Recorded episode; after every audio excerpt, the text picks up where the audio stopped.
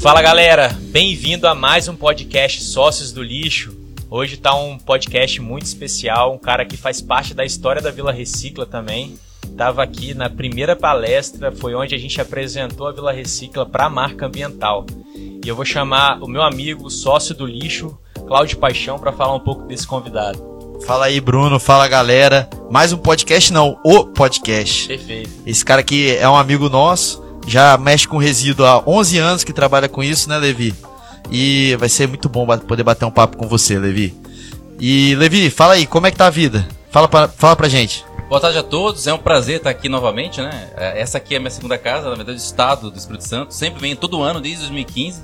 É, já quase morri naquela praia Itaparica, afogado. Mas é muito bom estar aqui, é um prazer. É, e é, é bom ainda estar com vocês para discutir a gestão dos resíduos da construção com gente que conhece, né?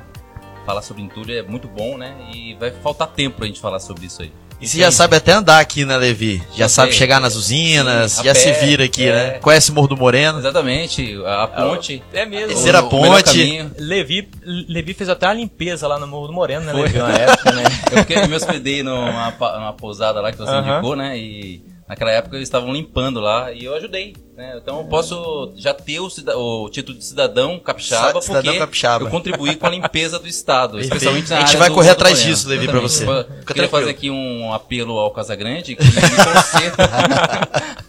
o título de cidadão capixaba, por favor. Boa, Isso Levi. aí, Levi. Mas Levi, falar nisso então, né, dessas suas viagens aí pelo Brasil, Conta pra gente aí por quais lugares você já passou, quantos estados, quantos municípios, você já fez a conta já?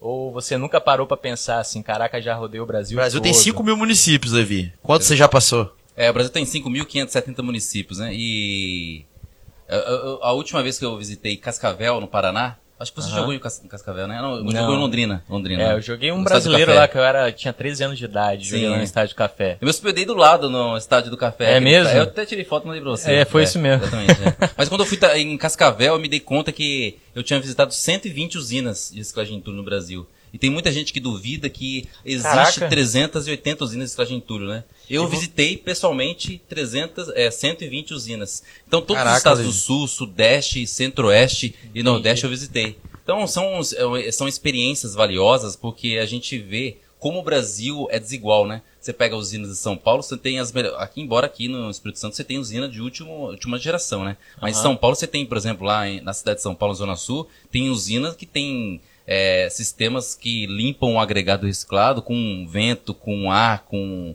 com água, enfim. E você pega, pega, por exemplo, os estados do Amazonas, Pará, que são duas capitais mais populosas né? Acho que Belém maior do que Manaus, do, do norte, você não tem sequer uma unidade de reciclagem em entulho, né? que são capitais, né? Tem nenhuma, Levi? Nenhuma. Então o Brasil tem, o Brasil tem 17, é, 17 cidades com população superior a um milhão de habitantes, né? Uhum. E só 15, na verdade que 15, né, tem usinas de reciclagem de entulho. As duas que restam são do norte. Então essas experiências são bem interessantes porque você vê que cada cidade tem uma característica, né? E geralmente o que está em comum, né, os problemas em comum são exatamente o poder público, que não estimula a gestão dos resíduos. Então, é 120 usinas que eu já visitei, e eu acho que é, isso agrega bastante para o nosso trabalho, né? Com, compartilhar. Inclusive, no próprio encontro, a gente vai fazer esse contraste, né? Os dados do relatório setorial, que a gente mapeia, né? As usinas de escagem entulho, junto com essa experiência que a gente vai mostrando, né? Aliás, essas tecnologias, Entendi. né? Uhum. Tem, tem, muita tecnologia que a gente vai compartilhando com os associados do, da Abrecom. É, e a gente vai aprendendo também, Vai aprendendo. Né? Então, assim, às vezes uma, você vê uma mesa, mesa de triagem, né? A pessoa já Sim. pensou alguma coisa próxima, né? Perfeito. E aí você vai... Quando só... vê ali na, na frente, né? Exatamente. Ah, a, gente, a gente compartilha bastante da nossa tecnologia, né? Acho que a nossa usina é uma das mais transparentes aí do Brasil. Em, em, em, termos de tecnologia, todo mundo já sabe o que a gente faz, né? A gente não esconde nada, a gente mostra para todo mundo. Mas eu queria falar um pouco, Levi, por exemplo, né, você falou sobre é, o norte, né, lá do Brasil. A gente teve um convidado nosso, nosso podcast Histórias do, História do Lixo, ele morou lá em Manaus, por exemplo. E ele contou que ele trabalhou na prefeitura de Manaus e, por exemplo, lá em Manaus, cara, tinha lugares, né, lá na Amazonas mesmo, que a coleta de resíduo era praticamente impossível, porque era feita por balsa. Então cada município também tem sua realidade. Qual foi assim o município que você passou que foi assim uma coisa assim muito muito fora do comum do que você vê? Ó, cara, eu, é, ano passado eu visitei Petrolina e Caruaru, né? Uhum. É, Caruaru fica mais para cá, né? No Agreste, mais, pra, mais próximo de Recife, e Petrolina já no divisa com Juazeiro, no Juazeiro na Bahia, né? Uhum. E são cidades, assim, numa situação calamitosa de descarte de entulho. Né? Isso é uma característica em todo o Brasil, você vê, né? Em todo o Brasil, a, a, o descarte irregular de entulho é um problema, mas nessas cidades, o descarte clandestino de entulho chega a níveis de você ver pilhas de entulho no centro da cidade, Caramba. ao lado do prédio da prefeitura, né? Que isso. Então, eu acho que. É, absurdo.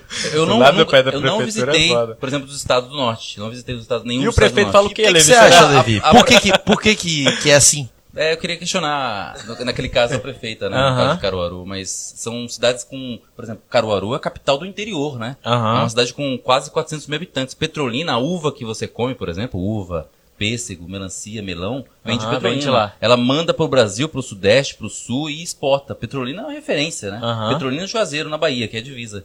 É, é, é Petrolina do lado, Rio São Francisco e Juazeiro, né?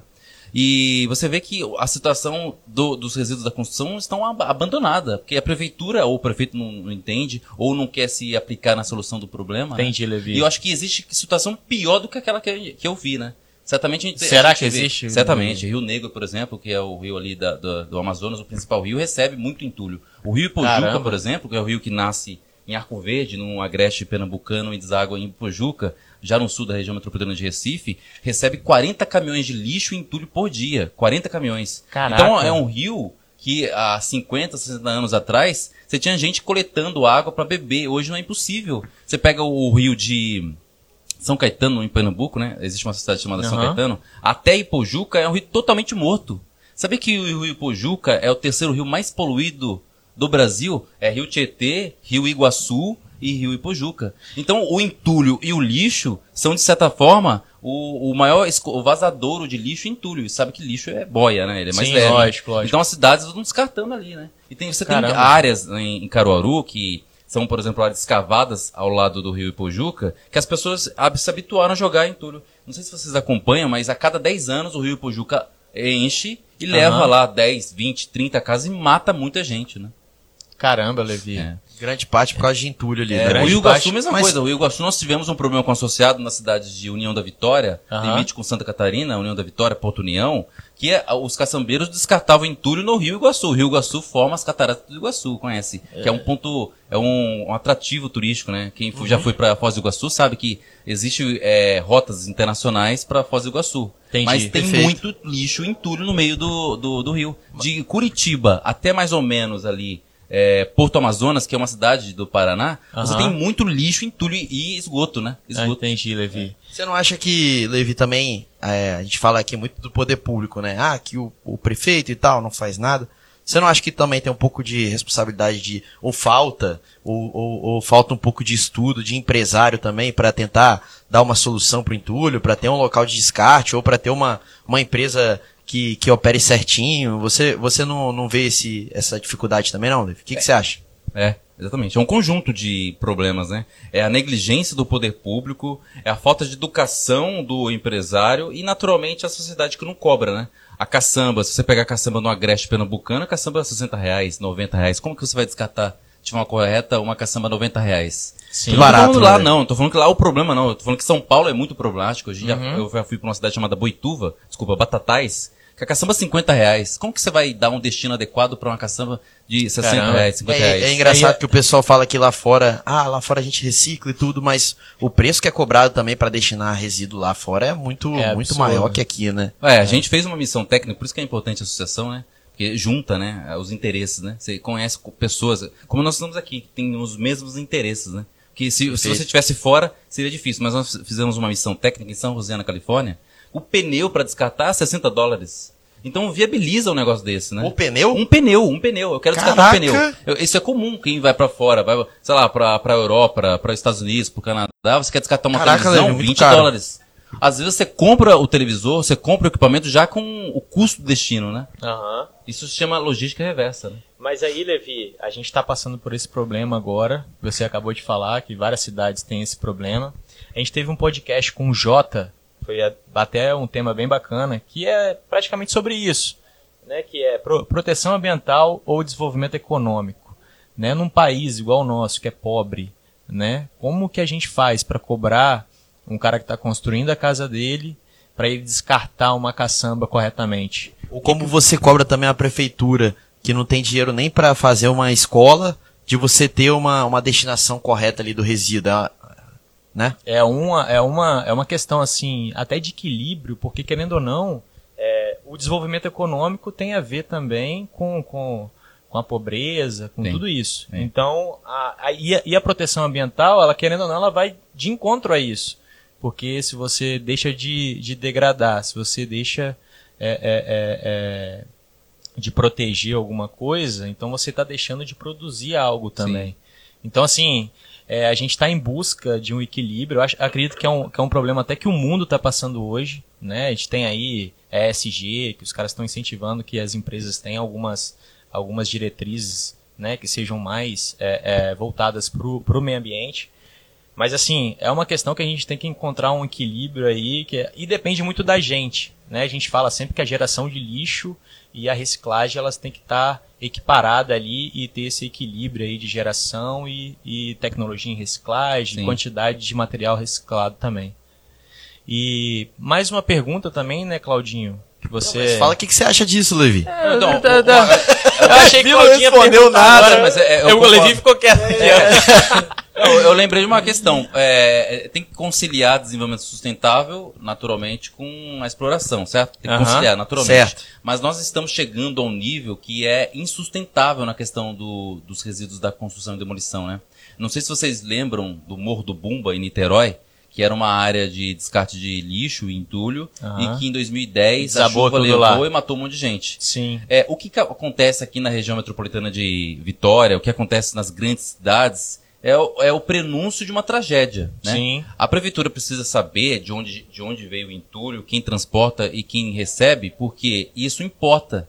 Porque lá em 2010, a Política Nacional de Resíduos Sólidos já, já previa as áreas órfãs, né? Sim. Agora imagina só, alguém que está construindo, descartando entulho em qualquer lugar, sem triagem, e que em algum momento vai haver uma construção ali. Perfeito. Você sabe que a, o Sim, recalque vertical, um... por exemplo, recalque vertical horizontal, é devido à fragmentação, né? Ou à mudança do, da, da, da compactação do entulho. Né? E sabe que esses entulhos são descartados aí na rua, em qualquer lugar. Sim. O caçambeiro não tá nem aí. Ele joga Começa papel, a aparecer plástico. trinca na casa do Exatamente. cara. Isso aí. Quando Sim. não tem enchente, desmorona tudo, né? No caso Vila, do Morro do Bumba. Que Vila Velha, onde a gente mora também, é, é, enchente, é alagamento Exatamente. toda hora. É, então, é, eu conheço, por exemplo, Cobilândia. Isso, é, Aribiri. Exatamente. Aribiri é, era uma região de mangue, né? E ele foi todo aterrado ali eles entraram praticamente no mangue todo com entulho. É. Acho que eu, eu, te mandei, né, Levi, uma Mandou. foto lá de 1950.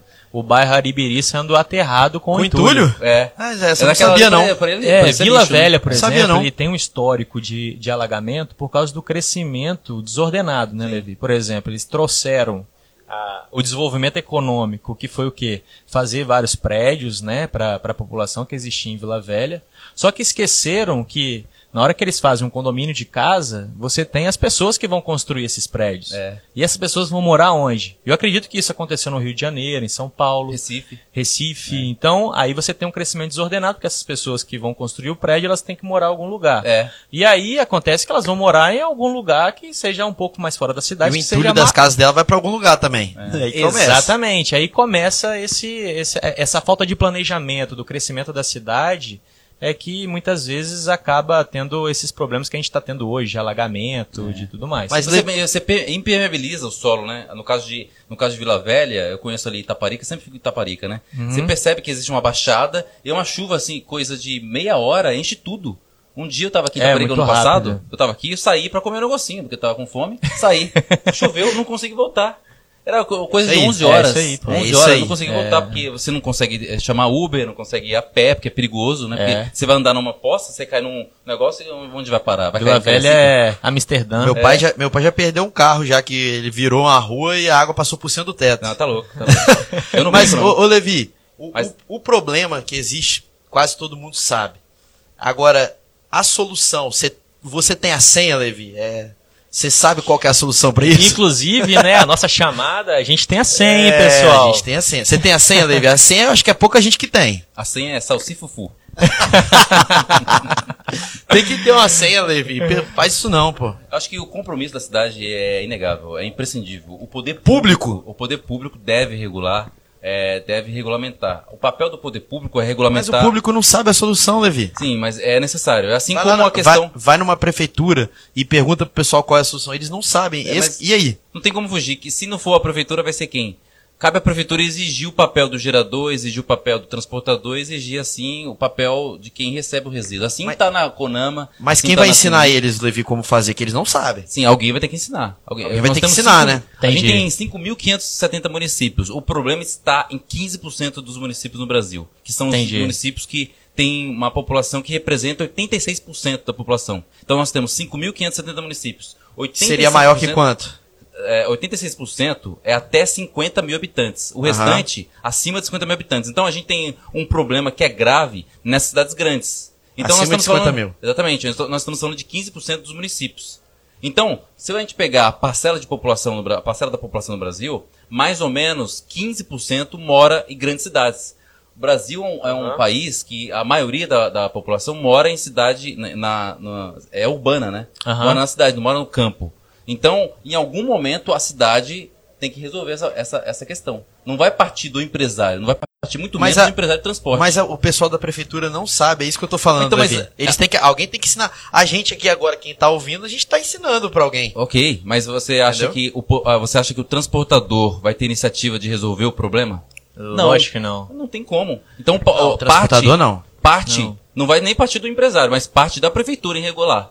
A prefeitura tem que proibir o descarte irregular de entulho, tem que regulamentar o transporte de resíduos. Veja bem, nós não temos. Ó, Levi tá falando assim. Fala o passo a passo é. então, Levi. Vai lá. Mas veja bem. Vai lá. primeiro. Primeiro, dessas, dessas 5.500 cidades no, no Brasil, quase nenhuma recolhe imposto de transporte de resíduos. Quase nenhuma. Imposto de transporte de resíduos. Que seria o ISS, que é um serviço. Então, Mas então você está falando de transportadores clandestinos, então? Mesmo transportadores formais, não clandestinos, ah, é? formais. A, a, maioria não recolhe, não porque não quer, porque não tem isso previsto no código do município ou na lei orgânica, Entendi. entendeu? Então. Ah, a Vila Velha, Vila, Vila Velha cobra, okay, sim, É a minoria. São Paulo sim. também cobra. Você pegar as cidades do ABC também cobra, mas a maioria não cobra o ISS. Ou seja, ah, você entendi. tem uma defasagem no cofre municipal. Entendi. Para começar. Depois Fazer o transporte. Pra Segundo começar. passo, Davi. Não, pra, outro pro, problema, né? Você não tem regulamentação de transporte de resíduos. Então a prefeitura não sabe de onde veio, quem transporta e para onde vai. Aham. Uh -huh, uh -huh. Basicamente. Ela tem que saber para onde que o cara tá levando. Mas Sim. resumindo isso tudo aí, Levi, eu acho que, cara, a falta de cultura, você acha que não, que não contribui para isso? Contribui. Eu acho que todo mundo não tá nem aí pro lixo. A verdade é essa. Não tá nem aí. É, é aquilo, mais uma vez eu volto naquele assunto do proteção ambiental ou desenvolvimento econômico. A gente teve uma visita aqui de um rapaz que estava montando, ele trabalha em uma prefeitura lá em Minas Gerais, ele estava montando um ecoponto em, uma, em um bairro que é pobre, né? Então, a primeira coisa quando eles estavam começando a fazer o ecoponto, pô, uma iniciativa muito positiva e tudo mais. Mas a, o morador chegou, o primeiro morador, morador chegou e perguntou, cara, aqui vai ser o quê? A creche? Ou aqui vai ser a, a, a o hospital, ou vai ser é, o, o, o, alguma coisa assim do tipo, entendeu? Então, assim, olhando aqui um exemplo também, a gente recebeu uns alemães. E quando o cara ficou sabendo, continuando a história, quando o cara ficou sabendo é. que era um ecoponto, aí o cara ficou puto. É, o cara Pô, você vai pôr lixo aqui do lado da minha casa? Não, Exatamente. cara, mas é um ecoponto, tudo organizado, é, tem, tem separado por tipo de resíduo, vai para reciclagem. Cara, mas é lixo. E aí, continuando a história, né, a gente recebeu alemães aqui na marca. Cara, eles ficaram meio que olhando assim, a gente fazendo é, uma operação, por exemplo, que é de enterrar o, o, o, lixo. Que lá eles não têm esse costume, até mesmo por falta de espaço. Porque, no, porque nos Estados Unidos eles enterram também. Mas assim, a gente deu uma volta com eles, foi lá no Morro do Moreno, né, Claudinho?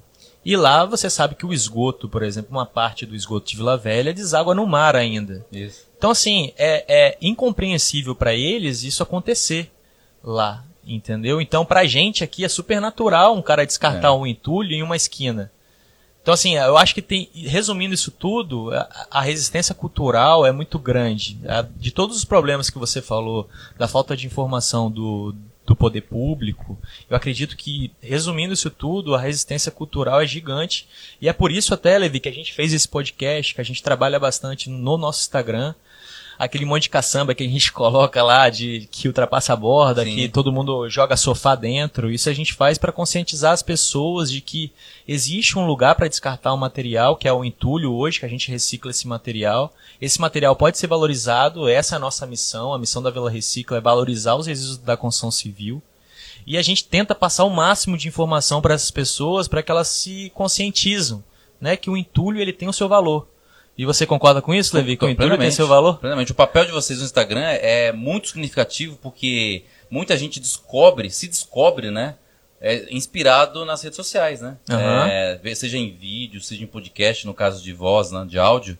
Isso é importantíssimo. E você, de certa forma, abre caminho tanto para aqueles empreendedores, que é o cara que quer montar uma usina, um aterro, um ATT, como para os órgãos públicos. Porque a gente pode imaginar que é, órgão público é, ruim. Não pode uhum. colocar todo mundo no mesmo balaio, certo? Lógico. tem gente muito bem bem informada, bem direcionada, quer fazer o certo. Inclusive eu vi um Perfeito, lógico. o pessoal da Bahia aqui. Esqueci uhum. o nome do rapaz, da Bahia. Da Bahia? É, aqui, no nosso? No, no, no podcast. Ah, a história do, do lixo. lixo. É. Ah, a história, a do, história lixo, do lixo, Lucas, cinco, Lucas. Lucas. É. Ele que eu falei que morou, que, que morou lá no Amazonas, ele isso, também. Não, então foi isso. Eu vi o, a entrevista dele, você vê que foi Sim. inspirado, né? Então, é lógico. Ele fala do negócio, ele fala que não, não existe essa cultura de aterro sanitário. Gente boa também, pra... o é. Lucas, tá? Muito gente boa. É, eu vi e, e, ele tá, e ele tá bem ativo, ele tá querendo fazer o melhor lá, lá para o município dele. E o município dele tem, tem menos de 30 mil habitantes. Então fica um pouco complicado até da gente. Aquilo que você falou, né, Levi? Você acha que vale a pena um município de 30 mil habitantes ter uma usina de reciclagem? Mas faz como então, Levi, com o entulho? É, nós temos solução. A Conama, lá em 2001, 2001, que, tem um cara que vocês precisam chamar pra cá que é um. A Amandinha mandou um abraço pra você, Levi. Tá Amandita. É, ela tá, tá, tá, ela tá, tá vendo no Instagram ou está trabalhando? Tá vendo no Instagram, Instagram. aqui. Ah, não está trabalhando. Os dois ao mesmo tempo. É. A gente também não. É. é, tô brincando. Mas é, lá em 2001, as, o Ministério do Meio Ambiente pensou a Conama como soluções para todos os municípios. Não tem como você ter uma solução para São Paulo e um município, uma solução que serve para São Paulo e a mesma solução servir, por exemplo, para, sei lá, é, Macaú, por exemplo. Uhum. Que é o norte do Rio de Janeiro. Eu esqueci o nome da cidade, mas enfim. Uma cidade com 30 mil habitantes tem uma característica de resíduo que é diferente de São Paulo. E você não pode colocar uma usina lá de igual BH numa cidade como, por exemplo, Ouro Branco. Você entendeu? Entendi. São soluções distintas. Então a Conama, voltando à questão da Conama, na discussão de 2000 a 2001, porque ela entrou em vigor em 2003, foi pensado em solução para o município pequenininho, de um mil habitantes, dois mil habitantes, para o município médio, Linhares, por exemplo, e para o município grande, São Paulo. Então não dá para imaginar que usinas de extragem entulho sirva a Ouro Branco. Você entendeu? Entendi. Então a área, no caso aqui, de Ouro Branco, por exemplo, estou falando de Minas Gerais, seria um aterro de nets. No caso de São Paulo, um aterro de nets, uma TT e uma usina de reciclagem de entulho. Mas não dá para imaginar implantar 5.570 usinas de reciclagem de entulho no Brasil. É impossível. Mas se, se eles fizerem um consórcio e montar uma okay. usina. Porque o aterro de nets também no Brasil é uma coisa que a gente, a gente bate muito, Levi, no sentido de que, se você olhar a norma lá do aterro de nets, é para resíduo classe A. Se você rodar pelo Brasil e ver aterro de nets, que, que você vê, Davi? Para mim, aterro de a solução mais Só tem resíduo classe A? Ah, para mim, a solução do aterro Classe A do Conama, tá, pessoal? É, do Conama, é. da resolução é, Conama. A solução do... Você chega, lá, você chega lá, tem plástico, tem... Não. E isso não é classe A. Não, mas uh, veja bem, a, a, o conceito da Conama, e existe muitos aterros que atendem a Conama, a BNT 15113 uhum. também, é apenas a reservação. Você vai utilizar aquele resíduo para algum momento, daqui a um ano, daqui a dez anos, daqui a mil anos, ou pode utilizar a área. O problema é que ele foi desvirtuado, está sendo desvirtuado nesses aterros que você tem visitado. Mas o conceito é o que o pessoal lá na Europa chama de urban mine, mina urbana. E isso já acontece em São Paulo. Muitos aterros. Mas se chega explorados... lá só tem concreto e cerâmica, Levi? Não, no caso do aterro de nets, no, no, nesses aterros que estão sendo explorados, você tem um pouco de madeira, um pouco de pedra, enfim. Isso não está na norma. Plástico. Não está na norma. Mas ainda tem, entra na tolerância. A questão Entendi. é que se você for explorar isso daqui a dois, daqui a cinco anos, naturalmente você vai triar o resíduo, né? Mas você, não existe Então é um aterro temporário, então, Sim, geralmente. Temporário. O conceito é um aterro temporário. Então o conceito é um aterro temporário. Mas não tem como, não tem como, nem, nem, nem inteligente você fazer uma usina de reciclagem de entulho. É o que eu vejo, né? Aquela prefeitura de BH, por exemplo, Sim. tem uma usina lá chamada. É a BR, BR-040, eu acho. Não sei. Ah, sim, a BR-040. A gente foi lá duas vezes. Os caras têm, inclusive, um sistema, né? Bem interessante para fazer visita, Bem. né? Visita. Então, ah, pra todo- visitar é. e tudo mais. Aí eu, eu É, vejo. a gente só no- parou lá e entrou. É, É, a, gente, a- a gente deu sorte, porque na verdade eles estavam parados, né? sempre parados. É, sempre parados. Até mesmo porque era uma, é uma usina de administração pública e também é, a gente sabe que, pô, uma usina depende de uma manutenção muito rígida. E é, imagina por uma administração pública como que deve ser para pedir um parafuso, para pedir alguma coisa que Uma falta, uma mandíbula. é. Imagina o, o, o tanto de procedimento É. que eles devem cumprir, então por isso que eles estavam parados, eles ficam parados há mais tempo. E é uma coisa que a gente vai falar um pouquinho depois, Devil, o que, que você está vendo no Brasil sobre exatamente isso, né? Sobre a, a operação de usinas de reciclagem, sobre equipamentos certos ou não. É, acho que vai ter que gravar uns cinco podcasts aqui Vamos, para falar E, de. Levi, você é novo, né, Levi? Só ter- terminando aqui na questão da- do aterro. Na questão do aterro. Não existe condição de você fazer uma triagem limpa, é, 100%, com o entulho que você tem nas cidades pequenas. Porque o entulho se mistura com lixo. Então, um aterro de inertes, no conceito da BNT e no conceito da resolução CONAMA, ele ainda admite uma tolerância de resíduo que seja inofensivo ao meio ambiente, entendeu? Entendi. Então, por exemplo, no caso, nós temos aí em São Paulo uma, uma agência chamada CETESB, ela Aham. exige que você faça, aqui também, né? Exige que você faça dois postos, dois postos a Jussante e, e dois a, a Jussante e a Jussante. Aí não sei, Levi. a É a Jussara. Não, Jussante. Caraca, sei, Agora, é Levi. Ju- é, antes e depois, mas é a Jussante e. Hã? Eu não, eu não poderia esquecer isso no podcast. né? É, não Pô, sei. e eu, Levi, que sou engenheiro ambiental e esqueci isso aí também. Esqueceu. Estudei isso. Mas então, porra. Levi, cara, A- eu, a- eu a dis- montante. Montante, montante eu e jusante. Olha aqui, eu discordo um pouco da norma em relação ao aterro temporário. Cara, a gente mexe com a operação, a gente sabe, a gente, tá, a gente passou muitos anos de frente mesmo com a, com a operação. E desenterrar um material para depois bretar Ah, ele, não. triar.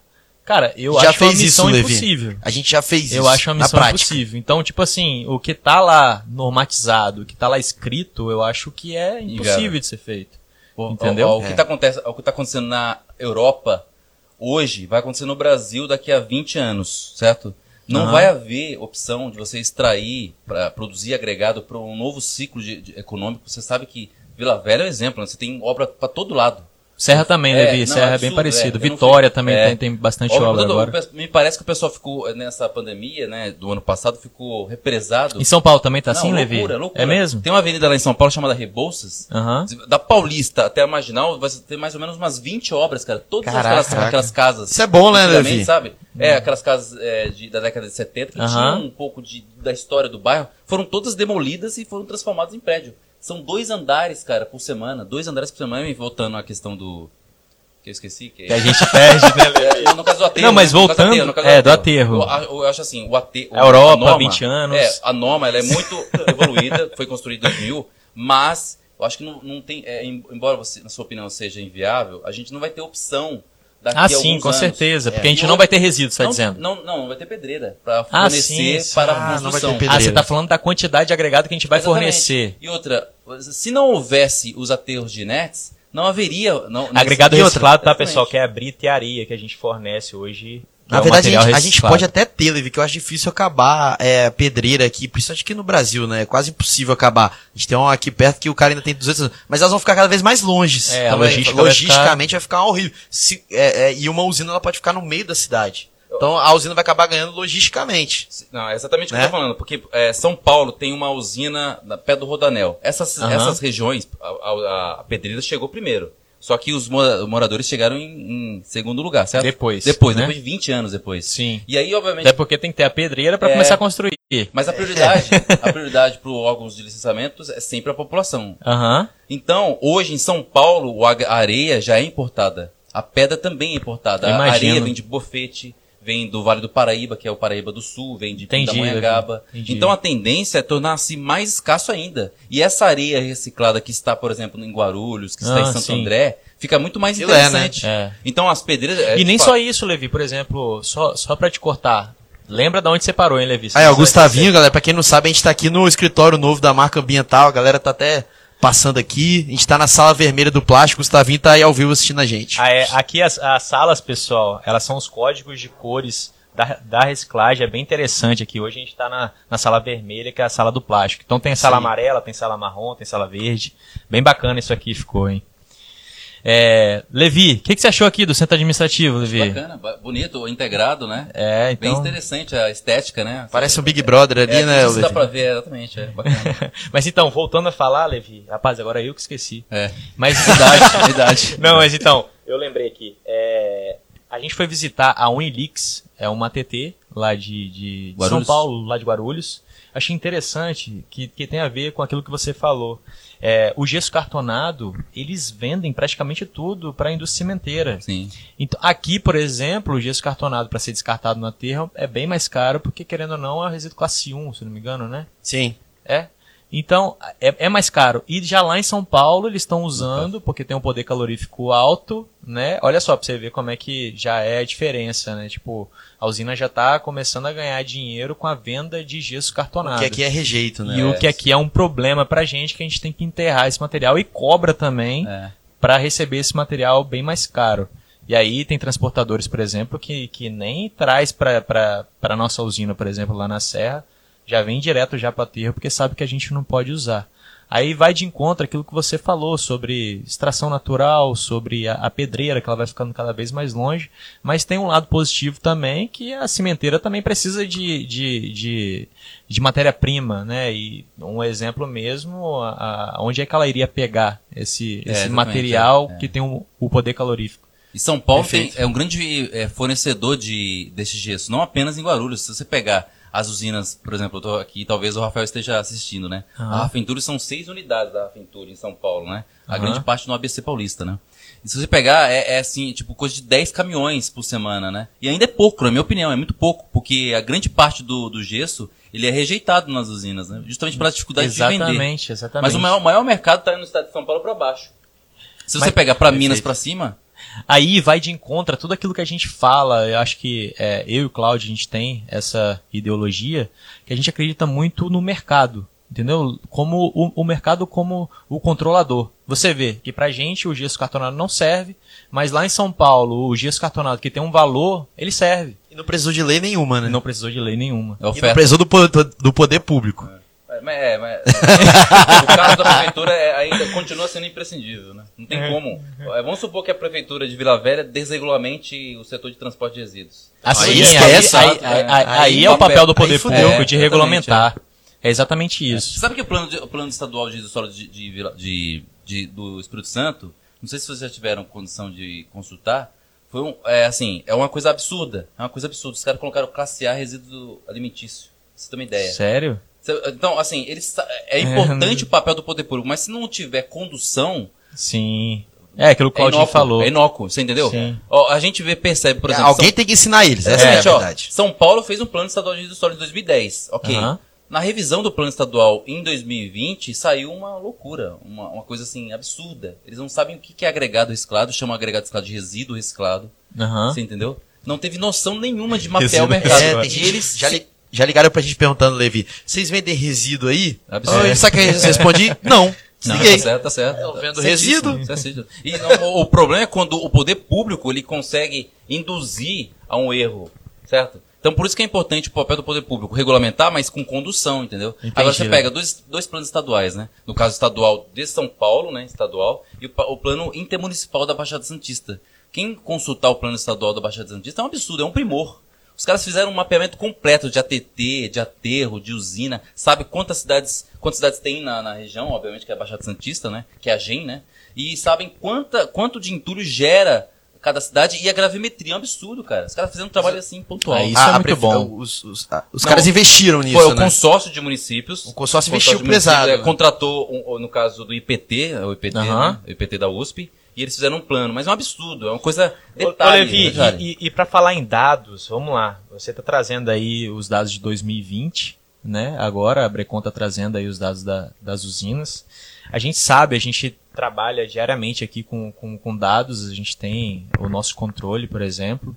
Mas a gente sabe que dados sem saber interpretar é, não serve para nada, né? É, em relação ao poder público, você acha que o poder público sabe interpretar bem esses dados? Não, não. É, eu assisto todo o podcast de vocês aqui. Vocês uhum. possam, quando eu posso, às vezes não tá ao vivo, não dá no, no meio do. Não. Enfim. Aí eu, eu, ouvi uma discussão sobre entulho, no caso do pessoal do Ministério do Meio Ambiente. Uhum. O Ministério do Meio Ambiente, por exemplo, fez um plano nacional de resíduos sólidos, o chamado Planares. Eles Sim. pegaram os dados da Brecon, que é o relatório setorial 2017-2018, e fizeram uma interpretação de que as usinas de reciclagem de entulho produzem bica corrida, né? Porque uhum. o método construtivo é baseado naquele produto. Não tem nada a ver. A bica corrida é o primeiro material depois da britagem. Se você não classificar, isso, você entendeu? Quer sim, dizer, sim. houve uma interpretação muito e precipitada. Quem interpretou? É, alguém do alguém. técnico. É, alguém do técnico. Enfim. mas enfim. A questão e esse é alguém que... já foi na usina, será? Então, mas é, é isso que tá. É, tem um outro tema que deve ser discutido, que é a norma, né? A norma foi revisada, né? E quem estava no, no, comitê da norma nunca foi, nunca entrou numa usina, né? Mas é, é uma coisa que tem que é discutir em 1916.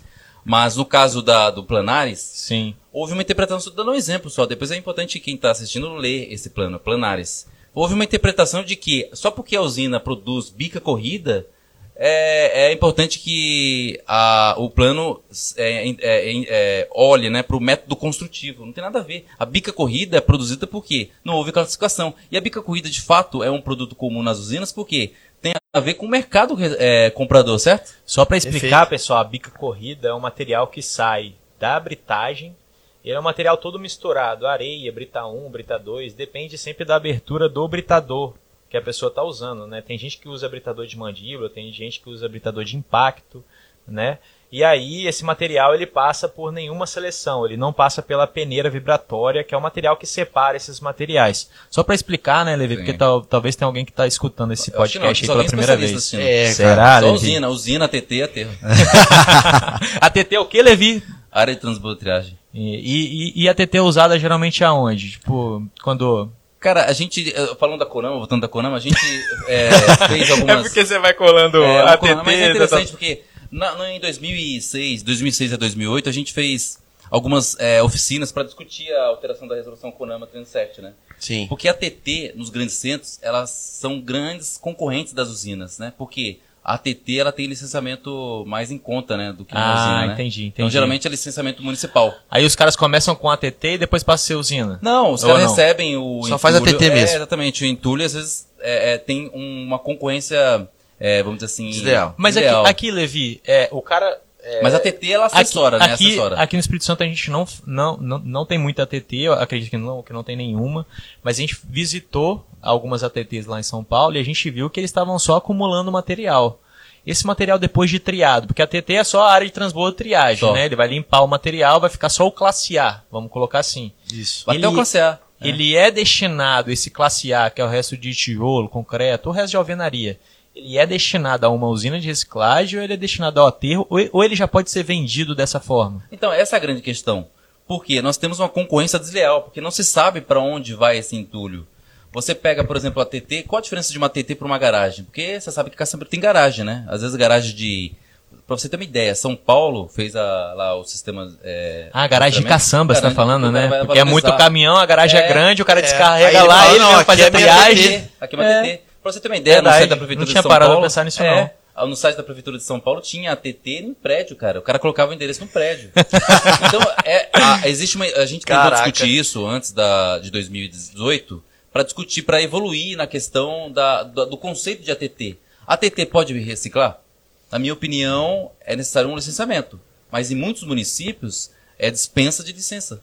Uhum. ambiental. Então, o conceito de ATT, assim como o Claudinho falou de aterro de nets, que não existe no Brasil aterro de nets que, que faz reserva, reserva apenas de resíduo classe A, o conceito de ATT também é vago. Ele é muito vago. Sim, então, é verdade. A, é, tria, é, transbordo e triagem. Pô, triagem, triagem com triagem você produz areia reciclada. Sim. Triagem, a, a peneira vibratória é triagem ou não? É, então. É. E aí? e aí porque tem, tem a palavra beneficiamento, que é a é. palavra que é a transformação, né? A transformação, reciclagem, a gente pegar o sinônimo aí de, de, de beneficiamento é exatamente isso. Quando Verdade. você transforma um material. Já você peneirando ele, você não está transformando nada. Você só está classificando ele. E o nome já diz, você, você mesmo fala, peneira vibratória você chama de classificadora, é, né? É. Então ele só está classificando o material em grãos. Então ele não está é. beneficiando nada ali. Mas é um conceito que nas, nas, discussões que nós fizemos em 2016, 2017, 2018, na, na própria Conama tem classificação, beneficiamento, reciclagem e transformação. Quer dizer, você pode falar que transformação é reciclagem. Eu posso falar que transformação não é reciclagem, mas inventaram é. quatro termos. Caramba. É, não é tá absurdo, cara. Na Konama, na Konama. Transformação, beneficiamento, reciclagem e reutilização. Levi, eu acho que a gente tem que entrar lá para dentro lá e fazer uma reforma nesse trem aí, não? Não, eu acho que, eu, eu acho que essa reforma é muito arriscada, eu acho. É como se fosse uma casa que tá caindo, você vai reformar e, e mata as pessoas. no caso da, por exemplo, da, da BNT. Caraca, Levi. A BNT, é, 15.16. É, nós evoluímos, não sei se pode ser esse tema, mas evoluímos para agregado esclado para fins estruturais. Uhum. Só que financeiramente é inviável. Outro ponto que também não é, não é acho que interessante para o negócio é que a gente reduziu de 5% de impureza para 1%. É? Quer dizer, não, não, não existe isso nas, nas normas mais evoluídas, mais sofisticadas da Europa e dos Estados Unidos. Sempre tem uma tolerância, né? Entendi. Então, a, a, as, as, as reformas nem sempre elas resultam em algo que a gente imagina, né? Sempre é algo. Ela sai do controle. Sai né? do controle. A lei ao setor, para você ter uma ideia. Uma, uma, reforma lá no Congresso exatamente, que chega uma, uma coisa sai, e é, sai outra coisa é. completamente diferente. Eu, eu, eu, eu, eu acho muito arriscado fazer alguma coisa nesse sentido, porque do jeito que tá, acho que. E Levi, como que você veio parar no, no entulho aí, no mundo do entulho? Você é novo, né, Levi? Você... Eu tenho 45 anos, não, tô brincando. não, eu, tenho, eu tenho 35 anos. Eu entrei 35? Na Brecon, é, eu entrei na Brecon com 24. Levi, eu te conheço há uns sete anos, tá, é, cara? É, é, Na, na, na, época da Beareias. Isso, da isso aí. AB Soluções. AB Soluções. O, o, o Bruno te conhece desde que ele tem 30 anos e hoje ele tem 30. É, eu tenho 30 ainda. Todo ano ele faz aniversário de 30 anos. É, exatamente. Você já viu isso, Levi? Mas fala aí, Levi, fala sua fala trajetória aí. aí. Bom, eu trabalho com óleo de cozinha, me formei, eu fiz um TCC de óleo de cozinha, né? É, inclusive a marca. Óleo de cozinha? É, é pioneira nesse É, negócio, que a gente é. tem a biomarca aqui, ó. É. Referência. Você estudou engenharia ambiental, Levi? Não, eu sou formado em administração. Ah, administração. É.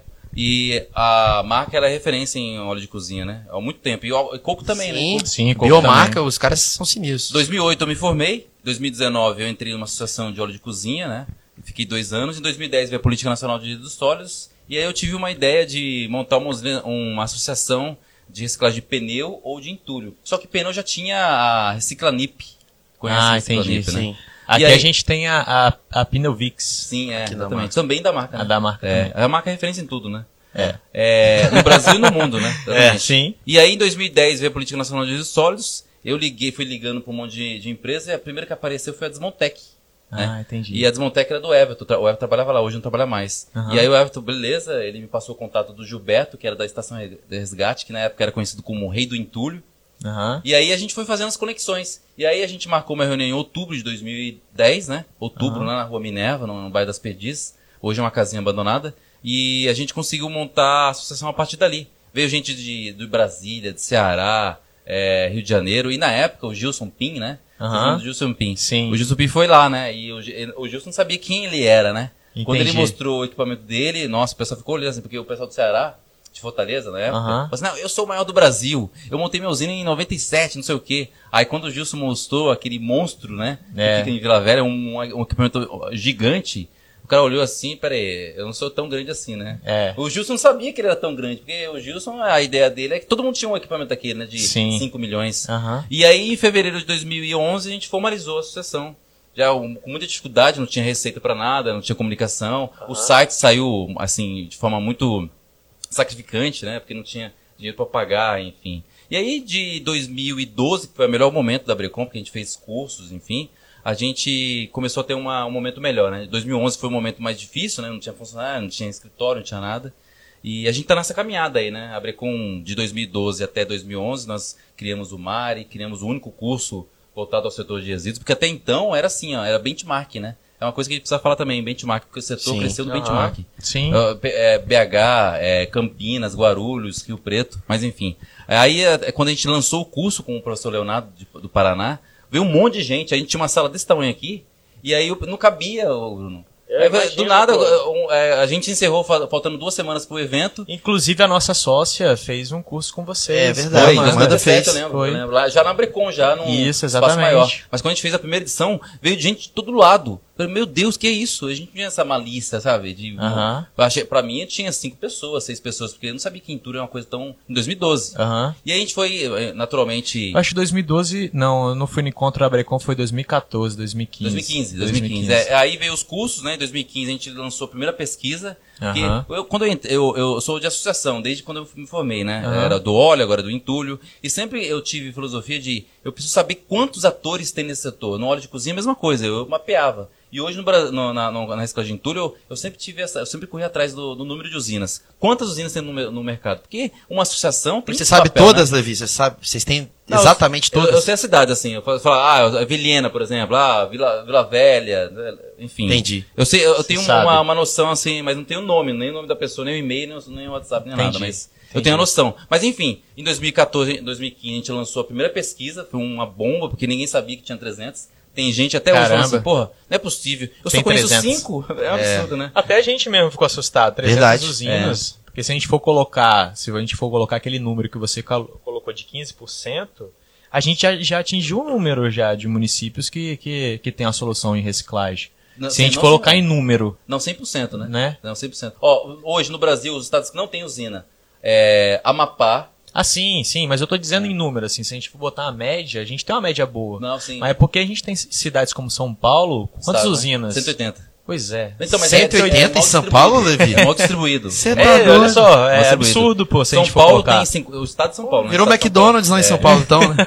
o estado de São Paulo... Então o negócio é bom, então, Levi. É, então, dá dinheiro, então, Levi, esse negócio, o pessoal tá fazendo. Dá dinheiro. Dá uma, assim, Convenhamos. Ó, quem quer montar a usina, é, é, é, a senha é essa aí, pessoal. Tá vendo? Tem 180 usinas em São Paulo. Mas por que que você acha que tem 180 usinas em São Paulo, Levi? É, o, estado, o, estado, é pujante, né? É uma economia, se você pegar São Paulo, representa o PIB é maior que o PIB do Paraguai, do Uruguai, da Argentina, é economia Mas aí pujante. eu queria fazer a pergunta que é o seguinte, Levi. Por que, que a usina de São Paulo, então, dá mais certo do que em outros estados? Não, não existe uma fórmula, mas veja bem, São Paulo tem 40, 47 milhões de habitantes. Veja bem, 47 milhões, 25% da população brasileira. Então é uma consequência. É uma consequência, concorda? Sim. Sim. Se, ó, veja bem, se um dia você for é, fazer uma excursão em São Paulo de Santos até Jales, você pega Santos, aí você vai passar por São Paulo, Jundiaí, Campinas, Ribeirão Sim. Preto, Araraquara, São Carlos, Rio Preto, Jales, Fernandópolis você vai encontrar uma usina a cada 30 quilômetros. Certo? Caraca. Então, uma, um fato é a população. 45 milhões, 47 milhões de habitantes gera entulho, certo? Sim. E a densidade. São Paulo, a cidade de São Paulo, tem 12 milhões de habitantes. Sim. Então não tem espaço como aqui, você tem espaço generoso para descartar entulho. Sim, certo? sim. Convenhamos, sim. né? Então... E a gente, a, a, o que eu queria levar mais é pro lado da cultura também, Levi. Eu acredito que o, o paulista também tem uma cultura é, eu acho que o Paulista, ele, querendo ou não, ele está mais atualizado. Né, é. cara? Além do, do, outros estados, por exemplo, o Espírito Santo, a gente já está muito bem a, avançado em várias coisas. Mas a gente vê que São Paulo muitas coisas rodam, principalmente coisas novas. E querendo ou não, a gente encara Começa o nosso. lá e depois é, espalha é, para o resto encara Brasil, o nosso né? negócio como um negócio novo. Né, como um negócio novo que a gente está desbravando o mercado, a gente está trazendo outras coisas de, de outros mercados e trazendo para a gente. Né? A gente está adaptando outras coisas, por exemplo, de outras iniciativas e tudo Sim. mais e, e colocando no nosso setor. E, e, é exatamente isso. Por exemplo, queria... o marketing, né? É, o marketing, trouxe por exemplo, de fora. a gente trouxe de fora, né, para adaptar aqui. E aí, Levi, vem a, a, questão, cara, operação em máquinas de, de reciclagem de entulho, de resíduos da construção civil. É, o que você tem visto assim de máquinas em operação? Realmente a, a operação ela é cara ou ela, ela é em conta? Ou você tem visto muita gente que tem feito investimento errado, né? É, investimento errado que eu digo, até de, de, de, de máquinas muito caras e até máquinas muito baratas que não conseguem rodar, né? e, e aí, Levi, eu queria fazer uma pergunta. Qual é a realidade hoje que você vê no Brasil? Eu acho que esse é um dos maiores problemas de usinas de reciclagem, né? Que são os equipamentos, a operação. A gente está falando de um processo industrial. Fala aí, Levi, um pouquinho pra gente. O que, que você tem visto? Ó, para mim, a minha visão, o equipamento ele é o reflexo do mercado. É, existe uma, uma curiosidade dos empresários no, naquele negócio chamado trommel, né? Que é um tambor, uma peneira, né? É um tambor. Existe gente que gosta, a gente gosta, a gente existe. A gente, por exemplo, não gosta. É. Né? Tem críticos e tem gente muito favorável a isso. Sim. O Trommel, é, eu coloquei inclusive no grupo, existe um grupo de usinas, né, de reciclagem de entulho, da Brecon. Existe é um grupo uma... de Trommel. É, não, e eu mandei uh, o vídeo do Trommel de Canoas lá, né? Eu não Sim. sei se vocês perceberam que é um resíduo muito ruim, muito sujo. Então o trômel, é, de certa forma, ele atende um resíduo sujo e úmido, né? Porque ele trabalha na, num ambiente úmido. Então, o maquinário ele é o resultado da vocação regional. Então, o cara que vai montar uma usina de reciclagem a primeira coisa que ele precisa fazer é gravimetria do resíduo. Ah, eu preciso saber que resíduo é esse. É um resíduo limpo? É um resíduo sujo? Sim. É um resíduo de concreto, cimentício, é cerâmico? O que, que acontece? É, é, voltando naquela aquela ideia do benchmarking. O setor da reciclagem de entulho cresceu no benchmarking, olhando para o lado. Olhando para quem que, em teoria, dá certo. Porque aquilo ali é endêmico. Usina de reciclagem de entulho é endêmico. Você está aqui em Vila Velha, na região de, de Vitória, região metropolitana de Vitória, mas o seu resíduo de Vitória é diferente de Cariacica, que é diferente de, de São Paulo, que é diferente de Canoas, entendeu? Então, que é diferente da Europa, né? Que a galera é, às vezes copia achando que é a mesma coisa. A gente foi, por exemplo, a São José, eu falei lá que o resíduo é muito ruim. De fato, é muito ruim, porque a construção é seco. Lá é seco. É muito drywall, enfim. E lá tem trômel, tem peneiramento, tem várias E eles mesas. conseguem tirar agregado reciclado lá. Exatamente, mas é muito, é muito, é muito investimento. Agora, o problema, você está falando, a sua pergunta, voltando a essa pergunta, é que o investidor hoje é um investidor é, desqualificado, infelizmente, não tentando reduzir, mas é, não existe um trabalho de, de, de, prospecção, de pesquisa sobre o mercado. Tem gente montando usinas de reciclagem em entulho em cidade com 50 mil habitantes. E Levi, e aí que eu falo, aí é que tá a senha. É. A senha é essa. E essa senha tá é. tá com a Vila Recicla hoje. É. Também. Mas fala aí, Levi. Então a senha então é o planejamento. Planejamento. Ó, nós não podemos achar normal que um equipamento que custa um milhão de reais você vê um equipamento na internet, no Mercado Livre, por exemplo, por 50 mil reais. Concorda comigo? Lógico, eu concordo plenamente. É um carro, né? Você vai ver uma BMW por 5 mil. É. Falar, e a gente pode contar uma errada, história né? aqui com isso, é, né, a gente Claudinho? tem uma história de, tem de história vida. muito grande aqui. o Levi participou dessa história toda. E não é só você, Na não, verdade, né? Levi, eu passei também, né? Eu passei pelos dois, pelos dois momentos. É, como você sabe, eu fui sócio lá da, da B Soluções, né? E lá, querendo ou não, nosso amigo Gilson também, é, eu também entrei no mercado sem saber de nada, sem saber zero, exatamente como, como é, é, alguém que parou de jogar futebol, estudou um pouco e depois foi, foi cair nesse mundo aí. Aprendi muito com a operação lá, ralando lá no, no, no meio, da, no meio da poeira. Mas assim, eu vi que um investimento, por exemplo, muito alto não compensa, né? É, um, um exemplo mesmo, lá em Vila Velha também a gente tem usina é uma usina que tem a tecnologia. Referência Eu acho que é a, é. a maior usina é, é. em, em, equipamentos assim móveis é, é, é, referência. No Brasil até, né, Levi? Não tem, não, gente, não tem ninguém que tem equipamentos igual o deles, né? E aí a gente, depois a gente, eu, eu, saí de lá, né? Aí vim para a marca ambiental. Eu encarei o outro lado, que foi de ter um equipamento muito barato. Porque eu tinha aprendido que lá o equipamento muito caro às vezes não compensava, até pelo custo. A conta não fecha, né? A conta não fechava, até pelo custo operacional. Eu pensei assim, pô, cara, vou tentar fazer uma coisa mais em conta. Só que aí o mais em conta, quando você vai pesquisar, foi até a primeira fala do nosso primeiro podcast, quando você vai pesquisar britador na internet, que é a única o, o, o que a gente vê por aí, né? Porque senão você tem que conhecer alguém do meio, alguém da, da, da, da do setor para você para você chegar na pessoa certa, para você comprar um britador. Aí, então você vai na internet e você não acha nada. É. Aí você acha a peneira vibratória, você não sabe quem é a referência, quem é que pode. Você acha uma lá que, que quando chega o equipamento você grita socorro! É, exatamente. e aí, e quando chega ainda, né? Tem isso também. Porque às vezes é, nem, nem chega. chega. Aí, Claudinho e, e Levi, é, a gente passou por o quê? Pelo momento de, de que a gente comprou alguns equipamentos errados, principalmente o britador, que é o coração de uma usina. Né? A gente viu que o britador não acompanhava exatamente Há cinco que você falou. Né? É, a, a, a característica do material nosso. Que a gente aqui no Espírito Santo, a gente tem a característica de ter muito resíduo de rocha ornamental. É um resíduo mais abrasivo, um resíduo mais duro, né? É, é muita rocha mesmo ornamental. E o britador, ele tem que ser um britador de pedreira sim, mesmo, sim. entendeu? Não um britador de reciclagem, vamos botar assim. É, então a gente comprou inicialmente um britador de reciclagem, né? E aí esse britador não aguentava, né? Essa, essas pedras, essas rochas ornamentais. Aí a gente teve que fazer um outro investimento, a gente conta no, no primeiro episódio lá do, do podcast Vila Recicla.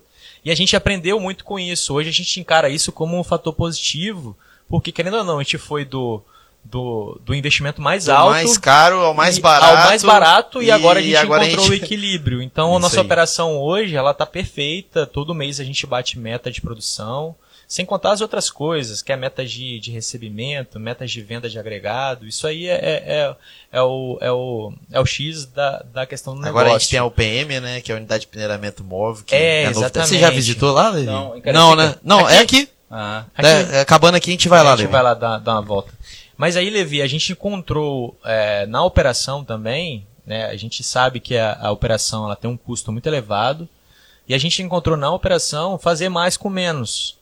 Né, fazer mais material, fazer mais agregado reciclado, com uma equipe reduzida, né, com um custo mais reduzido e com equipamentos certos, que rodem, né? Que, Equilibrar as coisas pro, pra esse cenário que a gente debateu tanto aqui, né, Levi? Que é o Brasil, que é aquele. Cara, aqui não tem dinheiro nem pra fazer escola, mas também o resíduo, se você não cuidar, como você falou, pode, pode virar uma, uma catástrofe, pode ter um, um acidente aí terrível.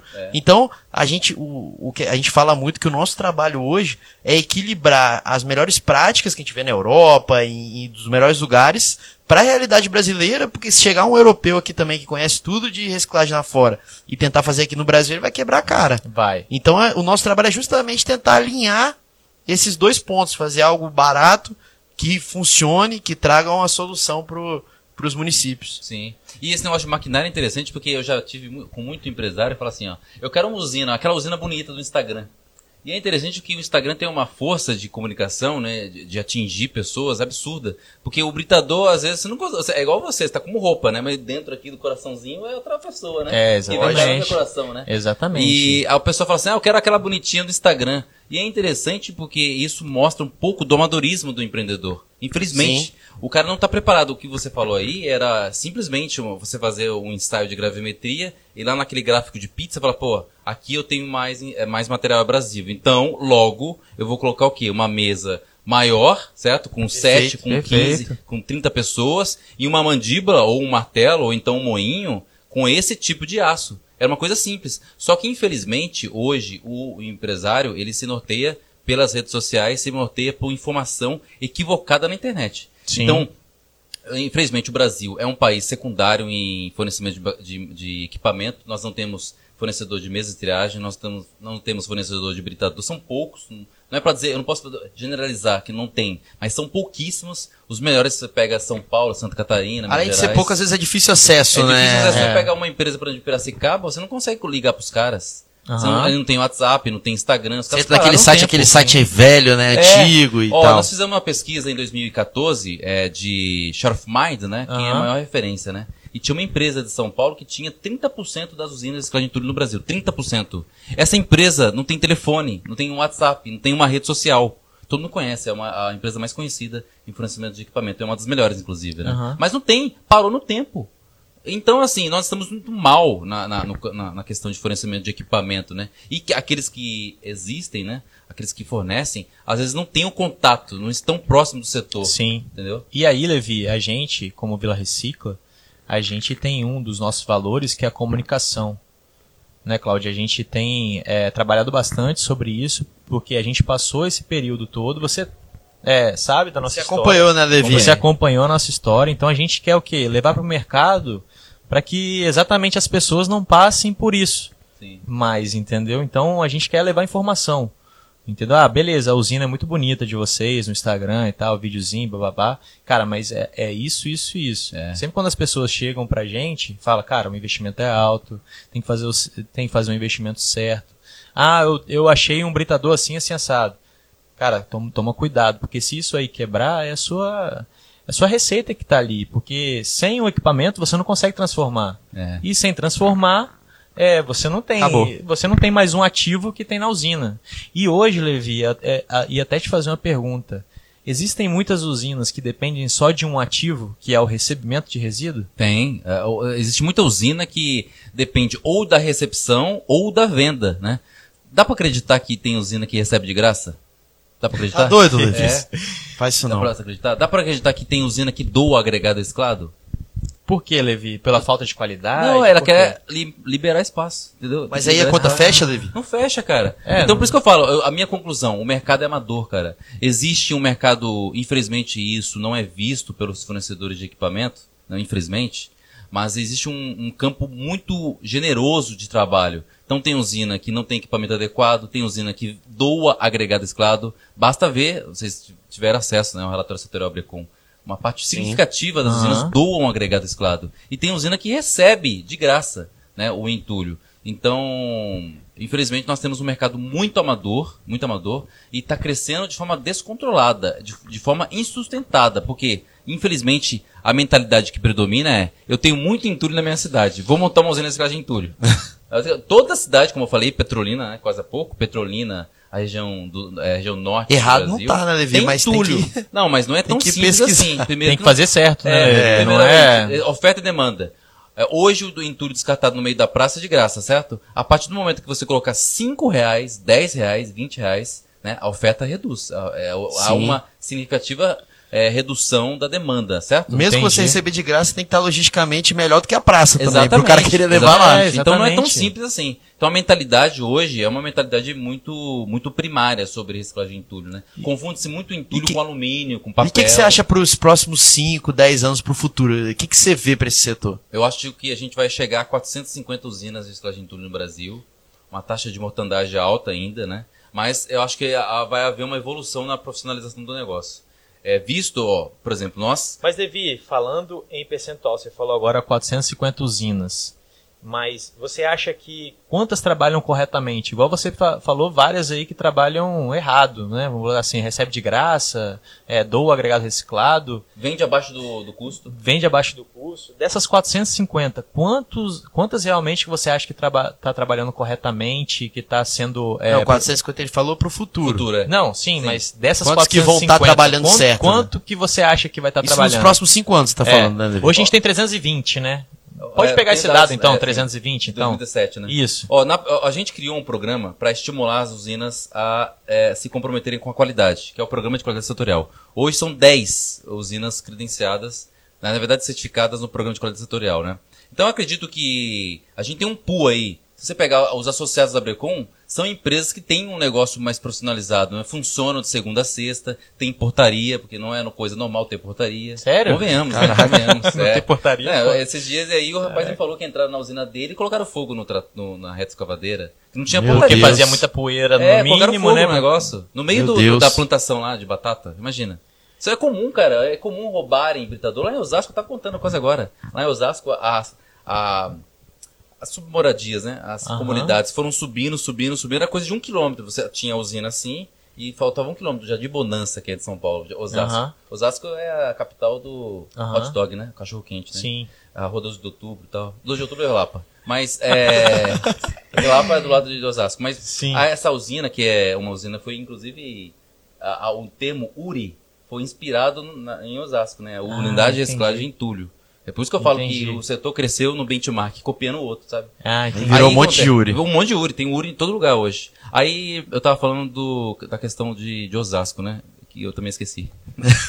Mas Vila copiaram também, ô Levi. Ah, é? Vila também. Vila tem Vila Betume, tem Vila agora. É, Vila Recicla. Era Vila Recicla. Não, aí, recicla. aí surgiu agora a galera que é parceira nossa aí, que é a Vila Betume, que é a galera que. Do asfalto, do asfalto. Que faz asfalto. Ah, não, mas Entulho é. eu nunca vi. É, não, Entulho não. Entulho é muito comum, Renove é, recicla, né? Mais recicla, ecossustentável, igual caçamba. É tudo, caçamba é tudo igual. Eco, cata caçamba, eco. cata entulho, tera entulho, pega entulho. Galera assim, é criativa, né? É. Mas eu tava falando era o quê? Sobre equipamento. Assim, a comunidade. Do cachorro quente. É, do cachorro quente em Osasco.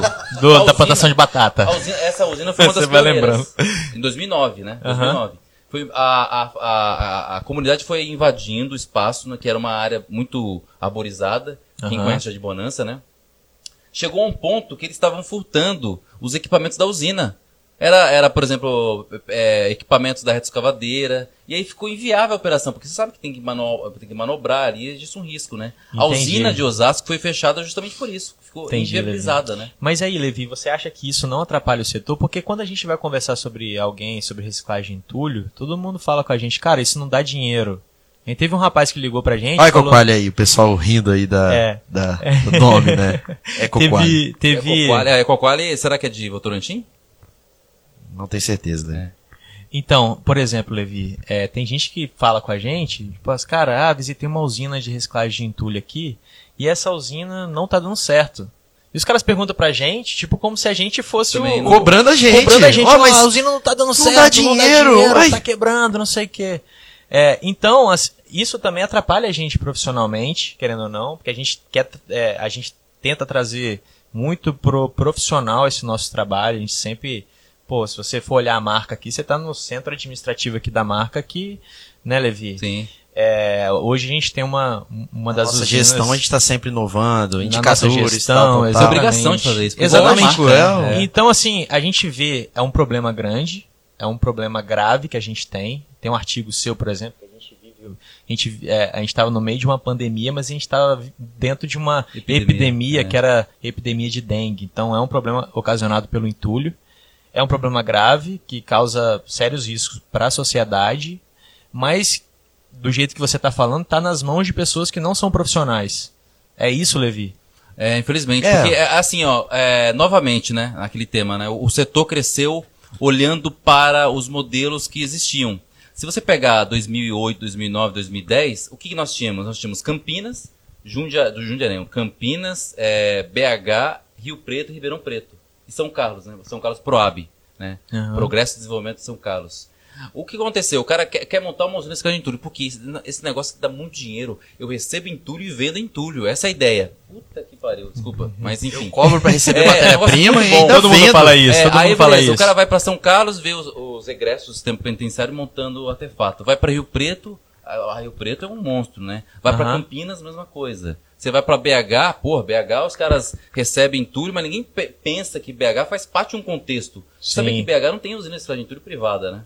É BH. só pública, né? Não tem, só tem aquela lá que não funciona. Você falou Sim. quase agora que não estava é, funcionando. Mas é, não estava rodando. É, exatamente. E, e a gente vê também até a montagem da usina, eles estão usando um, um britador de cone. É. E é difícil você ver um britador de cone não rodar, serve. não serve. Não, não tem numa, como. Se, entrar uma, limpo, se entrar uma madeira, um ferro é. ali, quebra o britador na hora. Se for limpo e numa graduação adequada. Tipo, é, exatamente. Cinco, então né? são, é. você vê que até um erro de projeto de planejamento faz toda a diferença. A usina tá lá parada agora. É. Mas enfim, Levi, continua aí. Então, mas o, o setor cresceu no benchmark, porque olhou, olhava assim, ah, São Paulo é assim, é, São Carlos é assim, Ribeirão Preto é assim, vou montar. Aí montava, aí via que não dava dando certo. E não é todo mundo que tem paciência e tem fôlego para manter um negócio dessa, dessa natureza. Você sabe, né? Uhum. É um negócio caro. Lógico. E você, essas usinas que eu citei agora, se não estão paradas, no caso de Campinas, é, São Carlos, São Carlos estão tentando retomar. Guarulhos, Rio Preto, é Sim. é provável que você vá lá agora, você encontre fechado. Então, esse, esse pessoal, aqueles que perduraram, ficaram, tiveram paciência, tiveram condição de permanecer. Tem muita gente que desistiu, vendeu. E é muito comum hoje, infelizmente, as pessoas se inspirarem em usinas na internet, seja no Instagram, no Facebook, no Twitter, e copiar o modelo, sem considerar a realidade. E sem consultar os próprios caras que postam no Instagram, né? Exatamente. Você acha que a maioria das, das usinas, então, elas elas estão à beira da falência? Como que está hoje no Brasil, Levi? Ó, oh, veja bem, eu, eu, nós estávamos falando do Trommel. É, eu vi uma usina em Minas que o cara pegou um Trommel, mais ou menos assim, ó, 12 polegadas, 12 polegadas, um Trommel para entulho para entulho, entulho limpo. Quer dizer, de onde ele tirou aquela ideia do trommel? Por que não colocou uma peneira linear ou então uma peneira vibratória? Então, a, eu acho assim, falta sim, falta instrução e eu acredito que não são negócios é, deficitários, são negócios que conseguem pagar conta e em algum momento ter um lucro. Mas, mas melhor do que anteriormente, melhor do que 10 anos atrás, porque 10 anos atrás isso era inviável, né? A gente Sim. evoluiu muito, sofisticou muito a nossa mentalidade, né? A nossa tolerância com muitas coisas erradas. Era comum você pegar o seu entulho e jogar em qualquer lugar, é, a prefeitura pegar. Hoje a tolerância é, é mínima. Tão Sim. comum mais. Exatamente. Então, eu acho assim, são negócios, respondendo essa pergunta, são negócios deficitários em grande parte do ano, mas ainda consegue, conseguem ter superávit nas, seus, nas suas operações. Resumindo a sua resposta, Levi, não copie nada da internet. Consulte primeiro as pessoas que já estão trabalhando com isso. E como a gente fala, né? Uh, por exemplo, a Vila Recicla já passou por vários processos. O Levi acompanhou os nossos processos aí de, de construção da, de, de unidades e tudo mais. E é isso fale com quem é, já entende do negócio, já está dentro do ramo, porque assim vocês cortam o caminho de não fazer investimento errado, como o Levi está falando aí, compra um equipamento errado, é. compra uma trommel que não serve para fazer. E perder, acabar talvez perdendo todo o seu dinheiro, quebrando é. mesmo. Né? E com essa mensagem animadora, a gente termina o podcast. Tô brincando. Uma é. hora e vinte já de podcast. Dá pra gente fazer a parte 2, Claudinho? Vamos fazer a parte 2 Vamos fazer, então. vamos encerrar isso aqui, a gente isso. corta aqui essa parte, a gente faz a parte 2. Beleza. Hã? É isso aí, bora, Levi. Bora, bora, vamos fazer. O que, você acha? Pode, Levi? você tá de férias, Levi, né? Tá, é. Você tá de férias, Levi? Daqui a pouco eu vou pra, lá na praia. É. Mas vamos fazer. O que você acha de fazer uma gravação? Lógico. Não tem como não, né? Tem, tem. pô. Ah, beleza. Você é faz do jeito que você quiser, é, Levi. Você vai fazendo a colocação do conteúdo Perfeito, Levi. Vou fazer o seguinte então, pessoal. O que, que a gente vai fazer? A gente vai dar pause nessa live para salvar, vai postar ela e aí a gente vai começar uma outra live que seria a segunda parte. A segunda parte você quer falar de que, Levi? Ah, vamos falar da, das, das, demandas aí. é tantas... Dá pra falar do mercado capixaba, dá pra falar sobre. Caçamba estacionária, Levi, que a gente não falou. É. Verdade, vamos caçamba. falar sobre caçamba então? Caçamba. Vamos falar sobre transporte de resíduo. Então tá. Fechado, é isso, então. galera. Pessoal, obrigado aí. obrigado aí. Mais um podcast hoje com Levi Torres e parte 1. Valeu, valeu, Levi. Alô, tchau, tchau. Valeu.